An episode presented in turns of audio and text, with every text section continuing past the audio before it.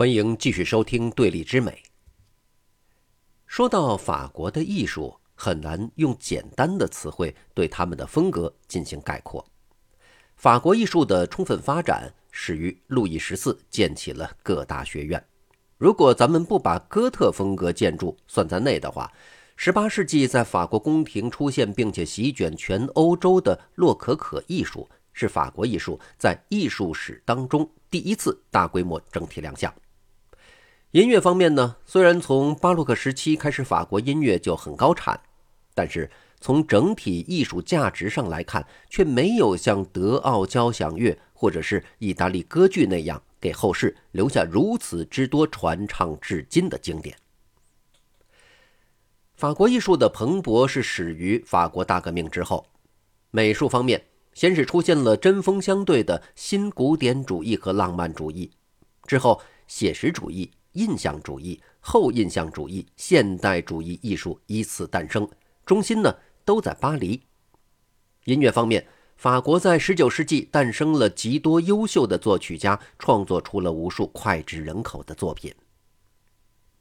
要注意的是，大革命之后的法国在19世纪虽然艺术得到了蓬勃发展。但是依然难以找出属于法国艺术的整体风格。它不像德奥交响曲、意大利歌剧，甚至早年文艺复兴、巴洛克时期的意大利绘画、雕塑、建筑，总能看出他们总体的风格倾向，也就是所谓的集体性质。不难发现啊，十九世纪法国在艺术方面的繁荣，并非纯靠法兰西本民族。有不少外国人参与其中了。至十九世纪末，全世界的优秀艺术家都到巴黎发展。进入二十世纪，就连东方的艺术家也到巴黎去深造。这种艺术的蓬勃，主要是因为那时候的法国，尤其是巴黎，提供了一个开放的世界性的艺术舞台。那到底是什么原因带来的呢？这还是经济发展促进了资产阶级壮大，爆发了法国大革命，推翻了王权统治。虽然之后混乱多年，但是还最终走向了共和，有了开放自由的社会基础。正是因为这样的环境吸引了世界各地的艺术家前往，才使得法国的艺术百花齐放，百家争鸣。而法国人自己也习惯了这样丰富多彩的艺术。这个跟二战之后的美国特别像。二战之后，纽约成了世界文化中心，那时候全世界的优秀艺术家都要去纽约，所以呢，也说不出纽约艺术的整体特性。如果咱们真的要去努力概括法国艺术到底有什么特点，应该说是种类繁多、精彩纷呈吧。法国大革命之前的艺术总体是以王权为核心的。路易十四呢，又是如此一位强权的君主，一早就认定艺术它是要为政权服务，要帮他牢牢把控社会意识形态。所以那时候的法国艺术多多少少是有那么一些沉闷。十九世纪，法国诞生了许多划时代的优秀音乐家，比如写出了《卡门》的天才作曲家比才，长寿又多产的法国莫扎特、圣桑。反浪漫主义先锋弗兰克，法国艺术歌曲集大成者弗雷，还有著名歌剧《浮士德》的创作者古诺，音乐中的裸体主义者萨蒂等等，数不胜数。这些作曲家都成就极高，但是要说对西方音乐最有推动作用的。还是要数十九世纪后半叶诞生的一位奇才作曲家，他打破了古典音乐的传统框架，建立起一套全新的音乐创作体系。他独创的音响效果可以说是法兰西音乐的独特听感。这就是印象主义音乐的代表作曲家德彪西。尽管德彪西本人是反对这样的称呼的。德彪西对和声的认知与拉莫建立起来的。以主和弦、属和弦以及下属和弦为核心要素的功能化的和声架构是截然不同的。在拉莫体系内呢，每个和声都像工具箱里的工具一样，在作曲的过程里面，它拥有不同的功能性，在地位上并不平等。但是呢，德彪西他对于和声的认知却是色彩性的。对德彪西来说，不同的和声它就是调色盘上的不同的色彩，在音乐里的地位相对平等。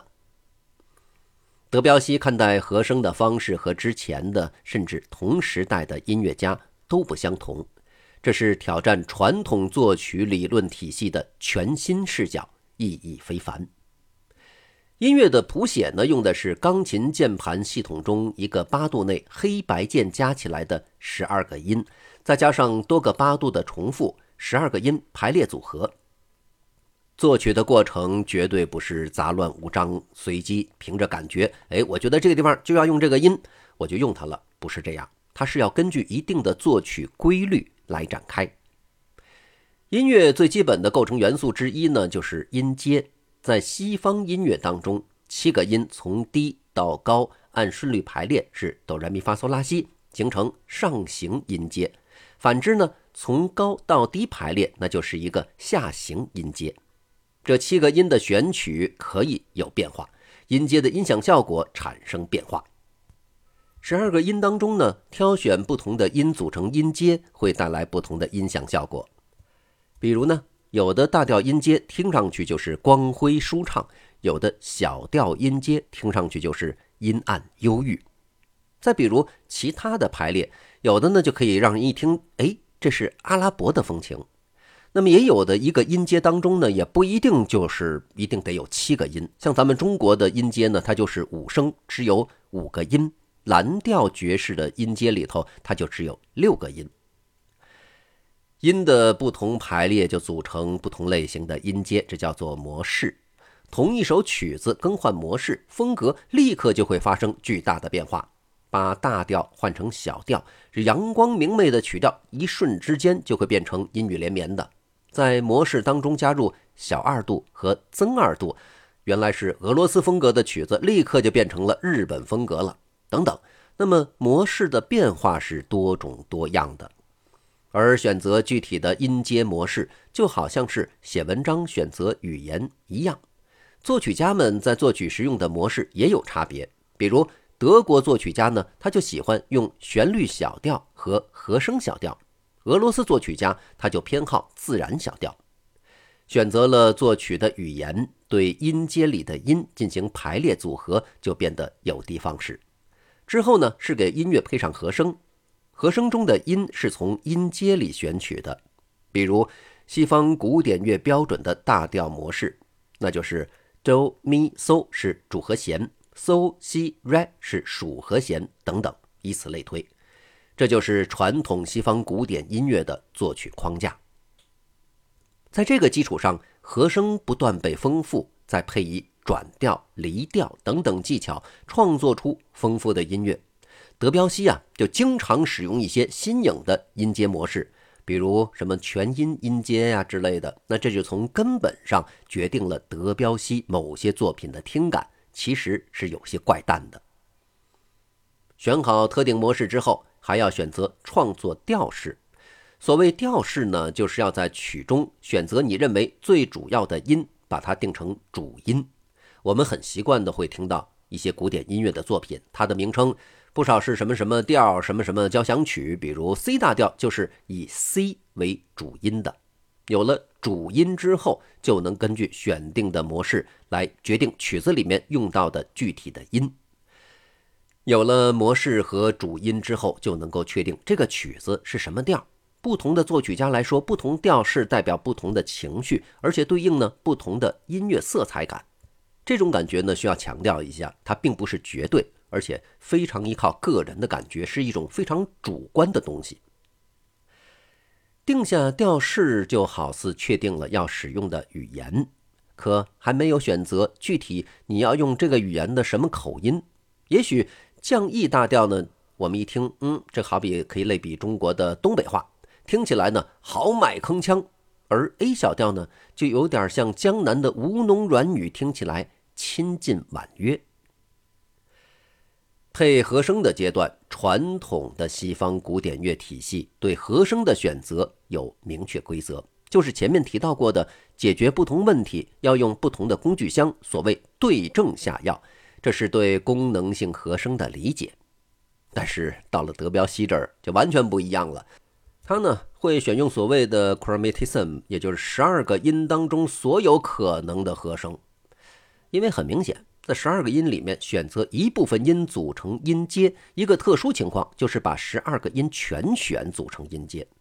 德彪西时常用这种特殊方式作曲。比如写了某个调性的曲子，但配和声的时候，并不理会和声只能在这个调性模式当中选择的功能性规则，而是尊重不同和声的听感，一视同仁来对待不同和声。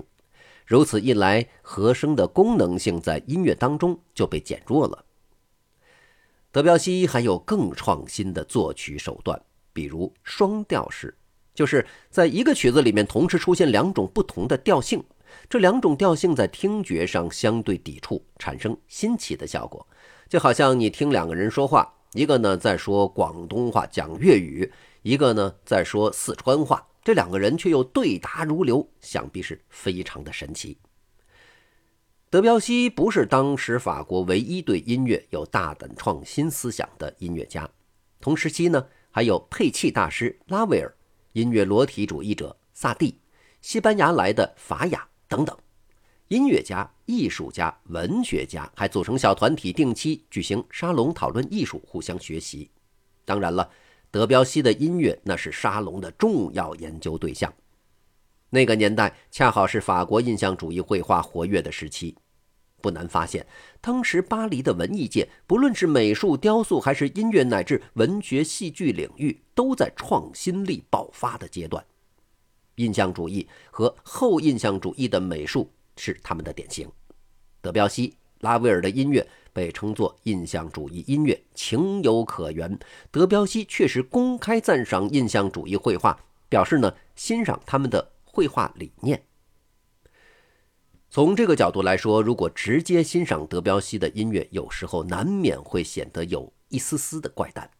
但是如果配上特定的绘画作品，同时观赏，却又相得益彰了。相比之下，传统的西方古典音乐是叙事性、故事性的，在时间线上依次排开；德彪西的音乐则充满着浓烈的画面感。比如他著名的管弦乐《大海》，第一乐章是海上的黎明到中午，第二乐章是波浪的游戏，第三乐章是风和海的对话。如果在听这首曲子的时候配以透纳的海景绘画作品欣赏，效果就会特别棒。接下来就让我们简单的来听一下这首德彪西的管弦乐作品《大海》的片段。顺便说一句，这也是我个人非常非常喜欢的一首作品。